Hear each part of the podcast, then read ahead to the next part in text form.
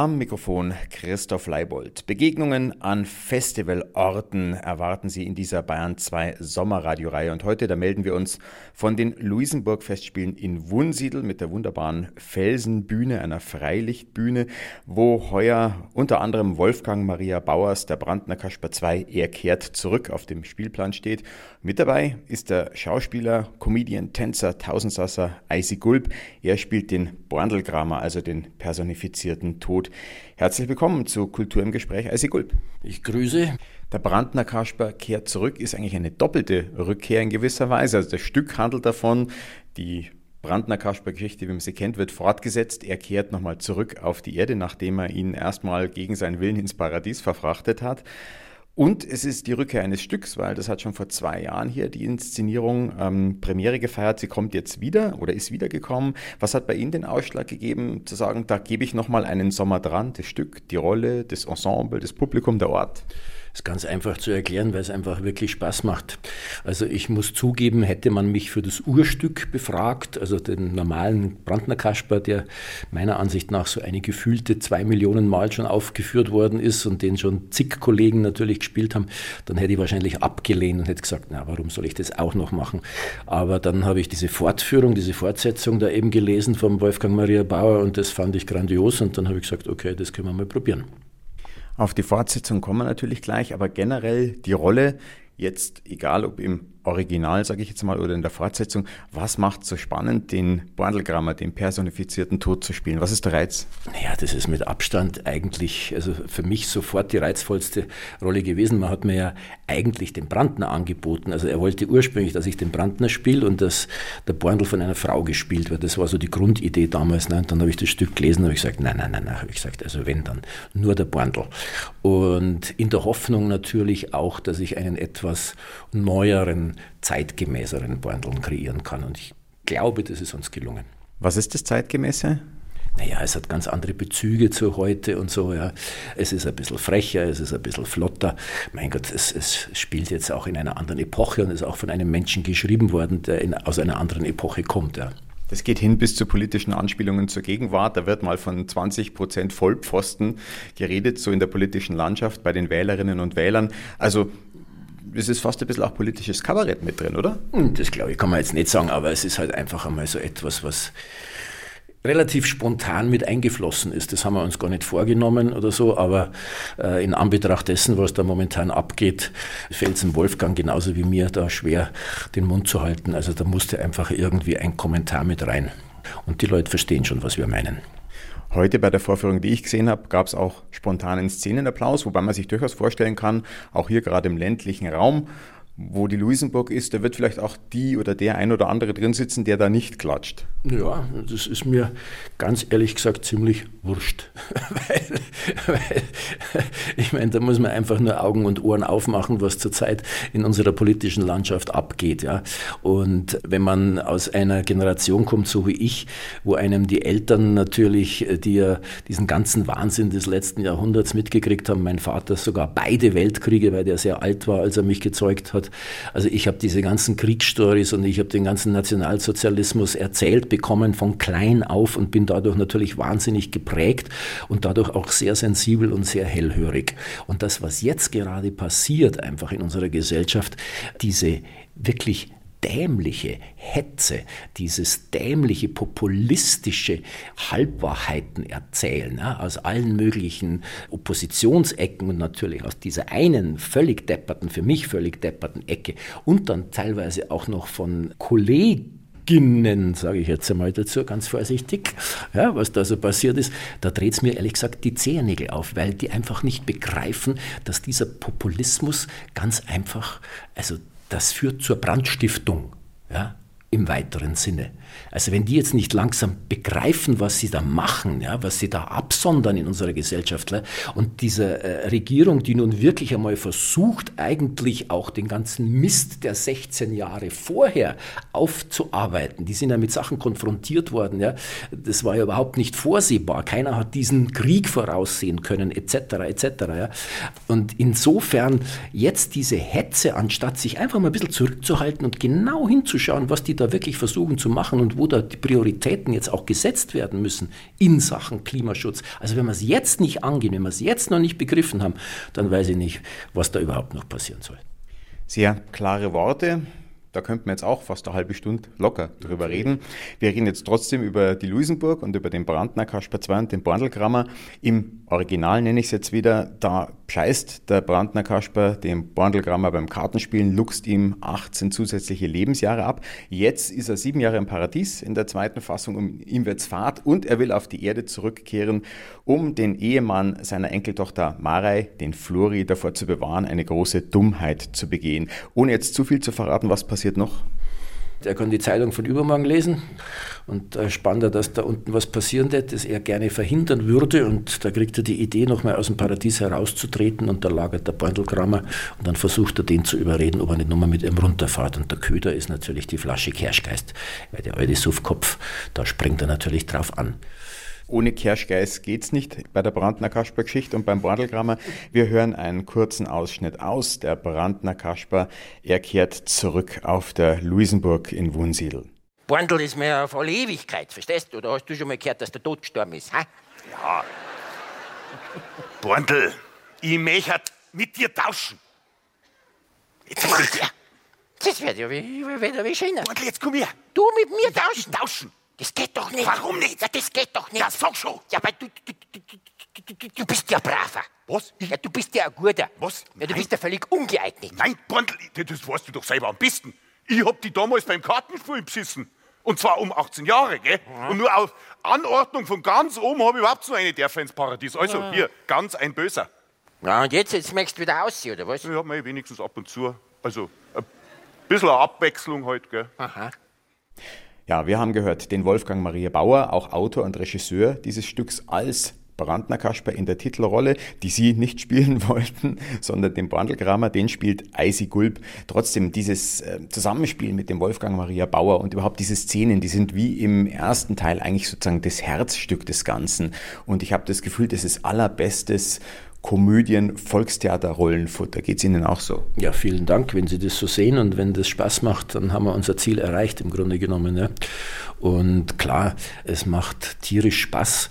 Und ich habe ja das große Glück schon, dass ich in den ganzen letzten Jahren jetzt halt in vielen, auch Fernseh- oder Filmen, wirklich das Bayerische bedienen darf. Also einfach so reden darf, wie mir der Schnabel gewachsen ist.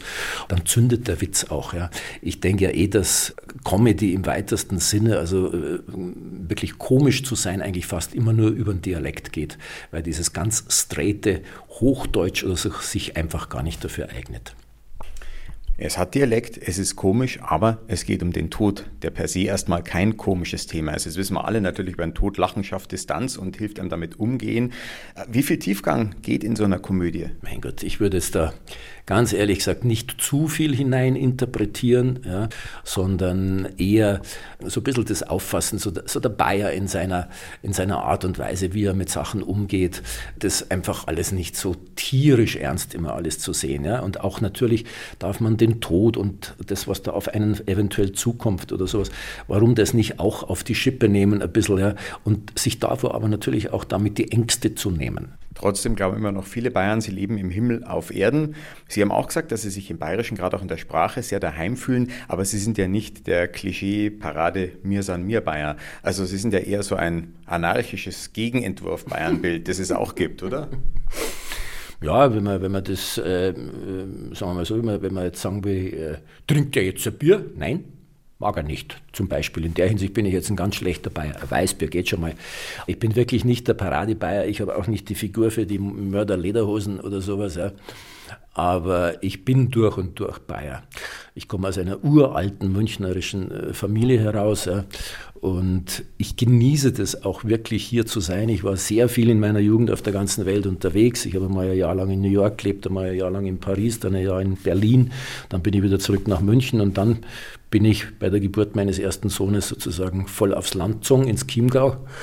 Und jetzt mittlerweile muss ich sagen, ja, höchste Lebensqualität und ich möchte nicht irgendwo anders sein.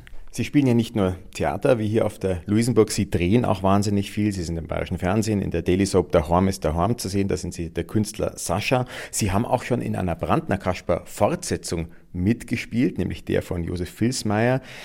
Da sind Sie aber nicht der Borndelgrammer, sondern da waren Sie der Erzengel Gabriel, da war Bulli Herwig der Borndelgrammer.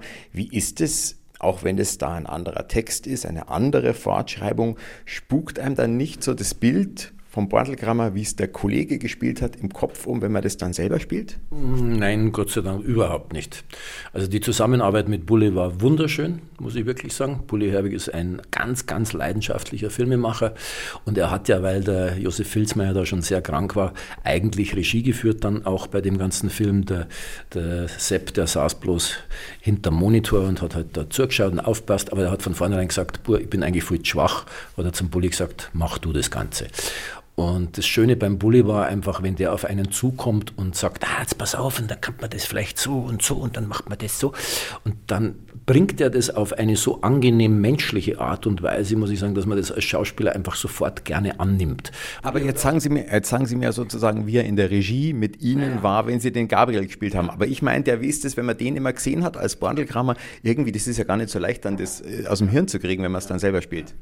Ich muss ganz ehrlich gesagt sagen, dass ich mich jetzt an ihm da überhaupt nicht orientiert hätte. Allein schon deswegen, also Bulli hat einen wahnsinnig großen Aufwand getrieben, der saß jeden Tag irgendwie zwei, zweieinhalb Stunden in der Maske, der hat sich da ja eine unglaubliche Maske verpassen lassen, was meiner Ansicht nach jetzt eigentlich gar nicht notwendig war. Oder sagen wir mal andersrum, vielleicht habe ich einfach die etwas eklatantere Fresse. Also bei mir haut es dann auch ohne, ohne diesen Maskenaufwand ganz hin, einen sehr prägnanten Tod darzustellen. Ja. Also ich habe mich da überhaupt, ich wollte mich auch an niemanden orientieren. Ich habe auch extra dann bewusst keine anderen Brandner Stücke mehr angeschaut. Ne? Die habe ich natürlich früher auch schon mal gesehen. Eben, es gibt ja eine ganze Reihe. Es gibt eine frühe Verfilmung, Paul Hörbiger ist der Bornelgramer. Es gibt natürlich den Toni Berger, der das irgendwie tausendmal im Residenztheater Schrägstrich Cuvier Theater gespielt hat und auch schon seit 18 Jahren spielt der Brückner Maxi am Volkstheater. Die haben sie alle gesehen, aber sie haben es beiseite geschoben. Das Schöne war, und deswegen hat es dann sofort so funktioniert, wie ich das eigentlich intuitiv in mir drin hatte, dass die Kostümbildnerin, die, die iChip, die eine, also eine ganz tolle Frau, der habe ich, der habe gesagt, du, ich möchte einen neuen Beutel, ich, ich mag nicht diesen alten Beutel, also ich brauche einen, einen, der ist ein bisschen, ja, der ist zwischen elegant und verdreckt und, und, und ein bisschen deppert und ein bisschen dies und ein bisschen das, das was. Und die hat mich irgendwie, hat die mich intuitiv sofort verstanden und hat mir eben dieses Kostüm da auf den Leib geschneidert. Wir müssen es kurz beschreiben. Es ist schwarz, es ist schon ein Frack und ein Zylinder, ein bisschen zerbeult, wie man es vom vom Borndelgrammer erwartet. Gleichzeitig scheint sowas durch wie so ein Zirkusdirektor. Ja, oder halt einfach, es, ist, es hat irgendwie mehr Figur, mehr, mehr, mehr, es ist, es hat mehr Eleganz irgendwie mit drin, also so eine schräge Eleganz, ne? so von so einem Strizi im Grunde genommen so ein bisschen. Das ist ein, ein etwas, ja, verschlagenerer Typ irgendwo, glaube ich, oder verrückterer Typ einfach. Ach, es ist, es ist schwer zu beschreiben. Ich habe schon gesagt, Daheim ist daheim, der Künstler Sascha. Dann läuft an Reragu Rendezvous, der nächste Eberhofer-Krimi nach den Romanen von Rita Falk. Da sind sie auch regelmäßig dabei. Da spielen sie den Vater des Dorfpolizisten Franz Eberhofer. Das ist eine Figur zwischen Grantler und Tiefenentspannt. Man soll äh, Schauspieler nie mit ihren Figuren verwechseln. Das sind auch alles ganz unterschiedliche Figuren. Trotzdem habe ich das Gefühl, diese beiden Figuren, der Sascha und der Eberhofer Vater, was die mit ihnen gemeinsam haben, das sind alles irgendwie Freigeister. Das mit dem Freigeister stimmt, aber ansonsten muss ich sagen, äh, gibt es da schon gewaltige Unterschiede. Also zum privaten Eisigulp und zu diesen beiden Herrschaften oder sowas. Der Freigeist insofern ja. Der Sascha kommt dem Ganzen vielleicht sogar noch ein bisschen näher. Der Eberhofer Papa ist schon eine etwas äh, sehr, äh, ja, fast schon gespaltene Persönlichkeit irgendwo, würde ich sagen. Ja. Und es ist ja auch etwas eigenartig, weil er ist ja jetzt irgendwie so der Oberkiffer aber gleichzeitig ist er auch der absolute Choleriker, der in jedem Film irgendeinen tierischen cholerischen Anfall hat. Das passt eigentlich zum Kiffer gar nicht zusammen. Aber gerade dieser Gegensatz, glaube ich, der macht es dann auch wieder aus. Und ich denke, der Erfolgsmoment für die Eberhofer-Filme äh, begründet sich auch in unserem Mut zur Hässlichkeit. Also Eberhofer-Filme sind nicht gehübscht und nicht geschleckt und aufpoliert oder sowas, sondern es ist einfach richtig krachert, hässlich, authentisch. Und ich habe das Gefühl, dass sich dadurch die Leute einfach viel besser damit identifizieren können auch.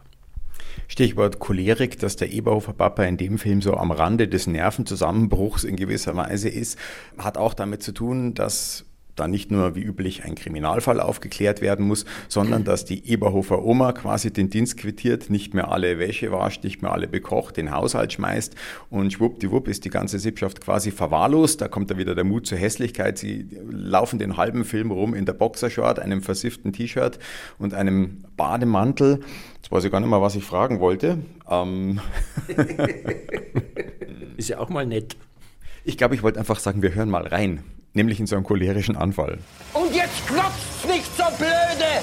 Wenn's ihr für eure Blödheit Steuern zahlen müsst, ihr Arschlöcher haben's euch komplett ins Hirn geschissen, oder was? Ich werde sowieso nie wieder einen Fuß in diesen Scheißladen setzen! Ein Ausschnitt aus Reragu Rendezvous mit Eisigulb als Eberhofer Papa demnächst im Kino. Sie hören Kultur im Gespräch auf Bayern 2. Was zu Ihnen als, sag ich mal, Freigeist noch zu sagen ist, Sie kommen ja aus einem bürgerlichen Haushalt. Der Vater war hoher Ministerialbeamter. In gewisser Weise haben Sie ja den radikalen Gegenentwurf dann im Leben gesucht. Sie sind eben früh, Sie haben schon gesagt, nach New York, um dort tanzen zu lernen. Modern Dance. Sie haben dort die Straßenkunst für sich entdeckt, sind dann zurückgekehrt, haben Straßenkünstler eben dann als solcher begonnen. Würden Sie sagen, Sie sind auch ein Lebenskünstler? Also, weil Sie meinen Vater erwähnt haben, es war in der Tat so, dass ich meinen Vater so als junger Typ insofern ein bisschen abgelehnt habe und gesagt habe, ich möchte nie so werden wie mein Vater, weil ich ihn so als, als den großen Patriarchen immer empfunden habe. Auf der anderen Seite ist mir dann später aber natürlich bewusst geworden, er war ja nicht nur Beamter, er war ja auch Zeit seines Lebens Musiker. Und zwar ein grandioser Musiker, hat sieben Instrumente gespielt und hat sein ganzes Leben lang Musik gemacht, war aber durch seine Erziehung so geprägt, dass für ihn Musik das konnte nicht hundertprozentig Beruf sein, sondern das macht man als Hobby, aber das ist kein Beruf. Ja. Und deswegen ist er dann ganz brav auch sein Beamtentum nachgegangen. Aber ich glaube, dass ich dann letzten Endes doch irgendwas von ihm da schon mit in die Schuhe gekriegt habe, weil der ist auch hergegangen, der konnte irgendwie so aus dem Stegreif eine ganze Gesellschaft unterhalten, ohne irgendwelche Probleme und war sehr beliebt und hat alle auch zum Lachen bringen können. Und äh, mein Vater ist aber relativ früh gestorben, da war ich zwölfeinhalb. Meine Mutter ist Gott sei Dank ein wunderbarer, liberaler Freigeist gewesen, auch die mich in jeder Hinsicht immer unterstützt hat. Und so konnte ich mich halt dann ganz frei entwickeln. Und habe zwar auch einmal so mit Architekturstudium und sowas angefangen, aber parallel dazu habe ich halt andere Sachen entdeckt und dann habe ich mich da reintreiben lassen sozusagen. Das war alles überhaupt nicht geplant. Tanz, Bewegung, sind wichtige Dinge für Sie im Leben. Sie machen auch Taekwondo, was ja auch eben fast eine tänzerische Komponente hat. Spielt es auch eine Rolle dann, wenn Sie Schauspiel machen, eben nicht tanzen? Ich hatte das Gefühl, auch der Bandelkammer hatte was Tänzelndes bei Ihnen. Naja, klar, ich meine, also ich bin schon immer ein Bewegungsfreak gewesen und ich habe ja gerade in meinen eigenen Programmen früher, das waren ja unheimlich körperliche Programme auch, ja, wo, ich, wo ich wahnsinnig Gas gegeben habe. Und dieses Vermögen, dass ich meinen Körper eben in vieler Hinsicht sehr mobil gehalten habe und sehr gedehnt gehalten habe, das kommt mir natürlich jetzt auch im höheren Alter sehr zugute und ich komme immer nur gut bewegen und tanzen tue ich nach wie vor für mein Leben gern, obwohl es mittlerweile mehr Salsa ist, also, also halt so lateinamerikanische Geschichten und afrikanische. Aber klar, wenn es eine Möglichkeit gibt, wenn die Rolle das verlangt, beziehungsweise wenn man das Gefühl hat, ja, das könnte dazu passen, dann baue ich das natürlich mit ein. Und das findet beim Bandelgrammer schon auch statt, das ist klar.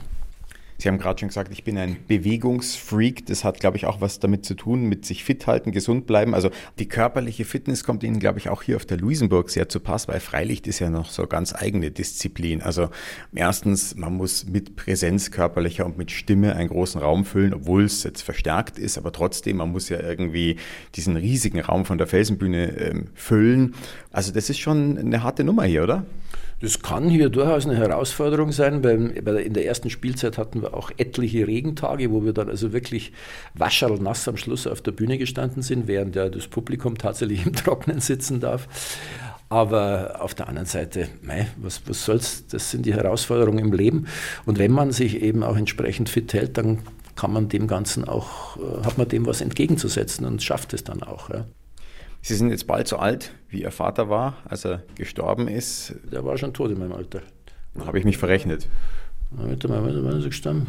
Das ist dann, naja, mit 27, ja doch, jetzt in meinem Alter ist er gestorben eigentlich, genau. Und hat er auch ausgeschaut wie ein wirklich alter Mann. Also man hatte eher das Gefühl, das ist mein Urgroßvater. Ich glaube, so nicht nur der berufliche Werdegang war bei ihm ein bisschen so Gegenentwurf zu dem, was Sie dann gemacht haben, sondern ich glaube auch, der hat ja recht ungesund gelebt. Sie haben mal erzählt, der war Kettenraucher. Hat es auch was damit zu tun, dass Sie eben so auf Gesundheit so großen Wert legen, weil das vielleicht in dem Fall auch einfach abschreckend war, äh, gerade für so einen kleinen Buben, der Sie waren, ja, den, das Siechtum deines Vaters so zu erleben. Das Verrückte ist ja, dass man das damals äh, tatsächlich noch gar nicht so gesehen hat. Ja.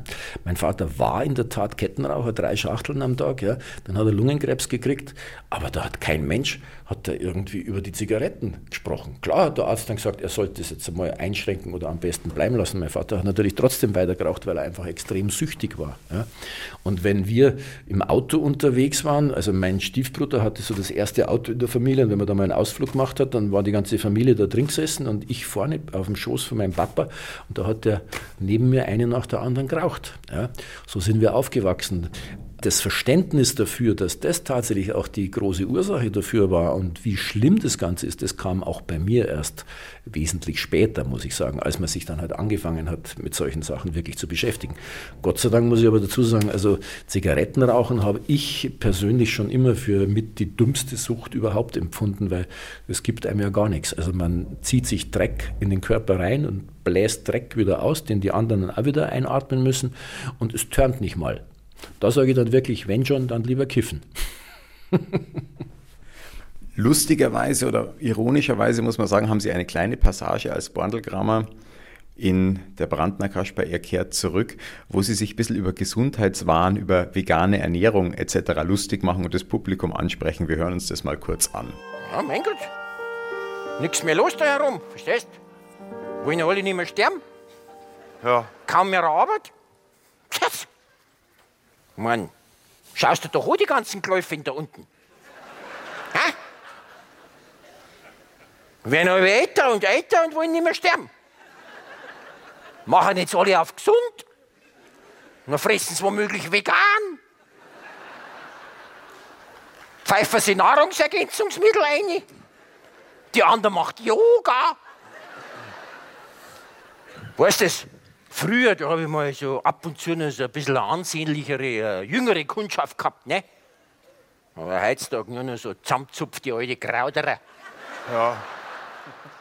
Nochmal ein Ausschnitt war das von Eisigulb als Bandelkramer in der Brandner Kasper 2. Er kehrt zurück bei den Luisenburg-Festspielen in Wunsiedel.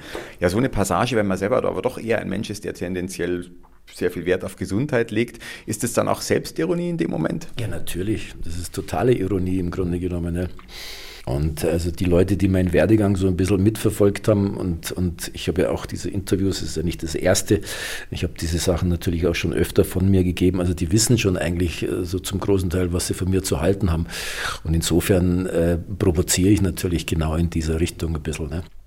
Das ewige Leben hat keiner, so fit man sich halten mag.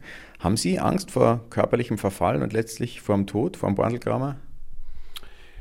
Ähm, schwere Frage ich schätze, dass das irgendwann vielleicht einmal in, in, in ja, hoffentlich noch äh, relativ weit entfernter Zeit auch auf mich zukommen wird. Es ist klar, irgendwann wird man sich mehr und mehr da konfrontieren. Ich sehe es natürlich auch jetzt schon in meinem Alter so, die Einschläge kommen immer näher von Freunden hier, Freunden da, auch mit viel Krebsgeschichten und sowas. Ja. Da kommt man natürlich schon immer mal ein bisschen ins Nachdenken. Und dennoch, äh, ich persönlich, Gott sei Dank, habe ich mich jetzt so gehalten und ich habe auch vor, das so beizubehalten. Also, weil und irgendjemand muss ja die Rolle von Johannes Hesters einmal übernehmen irgendwie. Ne? Der wurde 107, 108, sowas. Ungefähr, ja, und war irgendwie fit bis zum Ende und hat gearbeitet. Ne? Und ich muss auch weiterarbeiten, weil von meiner Rente könnte ich nicht leben. Ihr erster Auftritt als Borndelgrammer hier, wenn Sie auf die Bühne kommen, da liegen Sie in einem Sarg. Da würde jetzt mancher sagen, oh, das wäre nicht meine Sache. Ist es in dem Fall einfach ein technischer Theatervorgang? Man denkt gar nicht dran oder wird es ihm da mal kurz ein bisschen anders, wenn man da drin liegt? Also ich habe keine klaustrophobische Veranlagung, insofern bin ich da völlig schmerzfrei, da habe ich überhaupt nicht drüber nachgedacht. Das war einfach nur, war irgendwo klar, der, der schläft in seinem Sarg hinten auf dem Wagen. Interessanterweise finde ich, spielt das Thema Tod auch im Reragu Rendezvous eine Rolle. Nicht nur, weil ein Mord passiert ist, ist im Krimi gibt es immer einen Toten, sondern die Eberhofer Oma quittiert ja so den Familiendienst auch so ein bisschen, weil sie sagt, irgendwann kann ich nicht mehr. Und es steht auch immer so im Raum, dass sie gebrechlich ist. Und die NC Fuchs, die das spielt, ist jetzt auch irgendwie, geht auf die 90 tatsächlich zu. Und wenn man denkt, man dreht jedes Jahr so einen Eberhofer-Film, die kann vielleicht tatsächlich irgendwann wirklich nimmer. Ist das auch was, was da eine, eine, Rolle spielt, dass man sagt, ja, es ist schön, so eine Serie und die läuft gut und macht Spaß, aber auch das wird natürlich nicht ewig gehen. Also in der Tat äh, sind meine Gedanken sogar sehr, sehr oft bei der NC weil ich sie natürlich jetzt bei der letzten Produktion schon erlebt habe und gesehen habe, ähm, dass sie sich teilweise wirklich sehr schwer getan hat. Trotzdem ist die gute Frau eine Vollblutschauspielerin und in dem Moment, wo die Kamera läuft, dann versucht die natürlich immer noch 100% da zu sein und man kann dann immer noch wirklich ganz, ganz schöne Sachen aus ihr rauskitzeln. Ja. Und ich hoffe sehr, sehr, dass sie weiter durchhält, denn ich habe auch gesehen, dieses Drehen bei uns bei Weberhofer, glaube ich, tut ihr ganz einfach auch gut. Ja, da kriegt sie auch viel Aufmerksamkeit und das ist auch völlig richtig so, weil sie ist eine tolle alte Frau und wir gehen jetzt mal davon aus, dass das auch weitergeht. Sie haben gesagt, Sie peilen den Jopi Hesters an, dann haben Sie noch 40 Jahre, da kann man noch eine Menge machen. Haben Sie sowas wie die berühmte Bucketlist? Nee, ganz ehrlich gesagt, nein. Ich lasse die Geschichten schon immer auf mich zukommen. Ich bin ein ganz schlechter Planer. Also ich werde jetzt zum Beispiel teilweise momentan wieder viel gefragt von Veranstaltern, ob ich nicht wieder mal wieder mit meinen Soloprogrammen auftrete. Ich spiele jetzt hier am 19. auch mein neues Programm, das heißt Tagebuch eines Komikers Teil 1. Das habe ich vor ein paar Wochen äh, Premiere am Bodensee gehabt, hat auch viel Spaß gemacht. Und jetzt versuchen Leute schon zu buchen und das Lustige ist aber, die wollen teilweise zwei Jahre im Voraus buchen. Und dazu bin ich einfach nicht der Typ. Ich kann das nicht. Ich will nicht jetzt wissen, was ich 2025 oder sowas, was ich da am, am 15. Mai 2025 mache. Also das kann ich mir irgendwie nicht vorstellen. Ich, ich, ich muss das immer so peu à peu einfach auf mich zukommen lassen. Und das hat bis jetzt auch gut funktioniert. Wenn eines fernen Tages der Tod bei Ihnen anklopft und er so wäre wie der Borndelgramer im Brandner Kasper, täte Ihnen das taugen? Ja, allerdings. Allerdings würde ich dann vielleicht lieber einen mit ihm rauchen, statt einen zu saufen. Aber keine Zigaretten. Na, keine Zigaretten, um Gottes Willen. Das war Eisi Gulb in Kultur im Gespräch auf Bayern 2. Ich sage Dankeschön und wünsche noch sehr schöne Aufführungen mit der Brandner Kasper Teil 2. Er kehrt zurück bei den Luisenburg-Festspielen in Wunsiedel. Vielen Dank, dass Sie sich die Zeit genommen haben. Dazu könnte man natürlich sagen, wir spielen das Stück im Herbst in der Komödie im Bayerischen Hof, 30 Spieltage, beginnt am 8. September. Also wenn jemand in München dann Lust hat zu kommen, ihr seid herzlich willkommen. Wichtiger Hinweis, gleiche Besetzung oder neue Inszenierung, andere Leute? Es ist mit äh, zum größten Teil, würde ich sagen, also ich glaube zu, zu 90 Prozent wird es dieselbe Besetzung sein. Alles natürlich ein bisschen kleiner, weil die Bühne natürlich einfach nicht so groß ist. Da bin ich jetzt auch gespannt drauf, wie das bühnentechnisch dann läuft, also wie man das dann verwirklichen kann. Aber ich bin ganz guter Dinge. Dann toi toi toi.